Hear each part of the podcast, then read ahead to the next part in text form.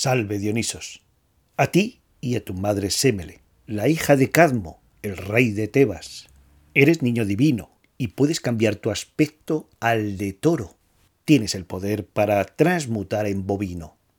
Mucho se ha dicho de tu nacimiento y de sus posibles lugares, pero nadie sabe en realidad el lugar con certeza.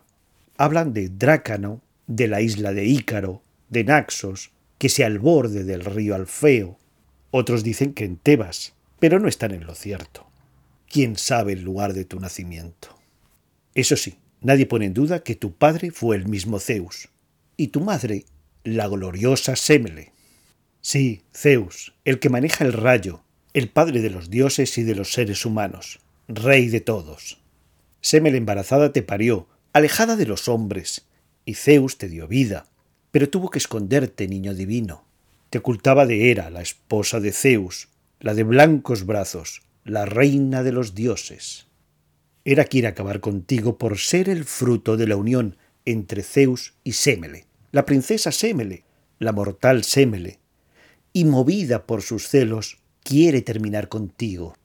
Por este motivo tuviste que ser llevado más lejos de Fenicia y cerca de Egipto, se habla que fue en una cueva del monte Nisa, lugar poblado de árboles.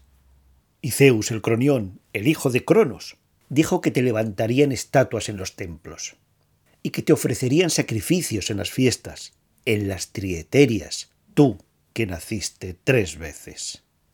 Así habló el prudente Zeus, mientras ondeaba su cabellera en su cabeza inmortal y hacía temblar el Olimpo.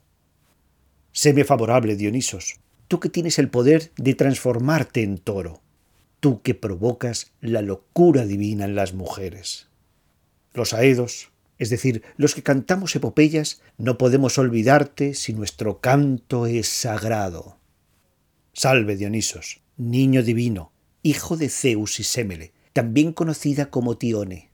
Salve Dionisos, que tienes el poder de transformarte en toro, y te dio la vida el Padre de los dioses y los humanos séme favorable.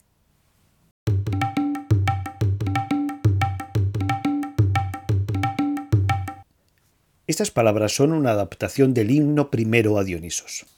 Pertenece a esa colección de 33 poemas dedicados a dioses o a divinidades menores, conocidos como himnos homéricos. Este repertorio de poemas es de autores desconocidos. Sus fechas son un interrogante. A pesar de su nombre, su autoría no puede atribuirse a Homero. Hay testimonios que así lo afirman y otros que no. De los 33 poemas líricos que componen los himnos homéricos, tres están dedicados a Dionisos. Se cree que puede ser anterior al siglo VII a.C. Ahora bien, conviene recordar que Dionisos está presente en algunas zonas del Mediterráneo desde al menos el segundo milenio antes de nuestra era.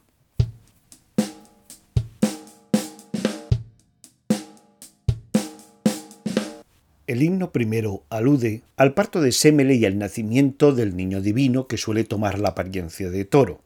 Se mencionan diversos lugares de posible nacimiento del dios: Drácano, Ícaro, Naxos, al borde del río Alfeo, Tebas. Posteriormente Zeus lo oculta de Hera, mencionando al monte Nisa, cerca de Egipto. En el texto se dice que fueron tres los nacimientos del dios. Después el autor pide los favores de Dionisos en este canto sagrado y termina con un saludo a Dionisos y también a su madre.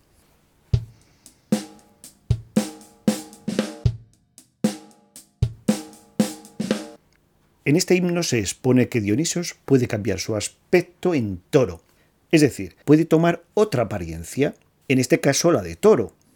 Posee la capacidad de transformación, de metamorfosis en algún animal o algo. Es un dios de mil caras, aunque en este himno solo se menciona su cambio en toro. Otra de las características de Dionisos son sus apariciones y desapariciones. Es un dios que parte y regresa, que sube y baja, que se manifiesta y se va. Este poema nos advierte que sus nacimientos fueron tres.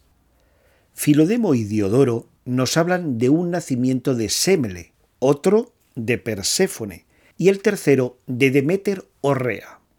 A sus nacimientos le corresponden sus respectivas muertes.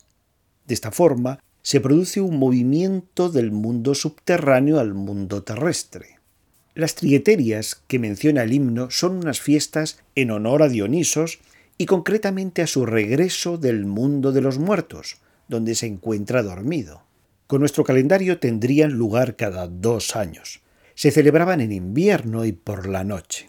Estas fiestas tenían lugar en varias ciudades. Una de ellas era Delfos.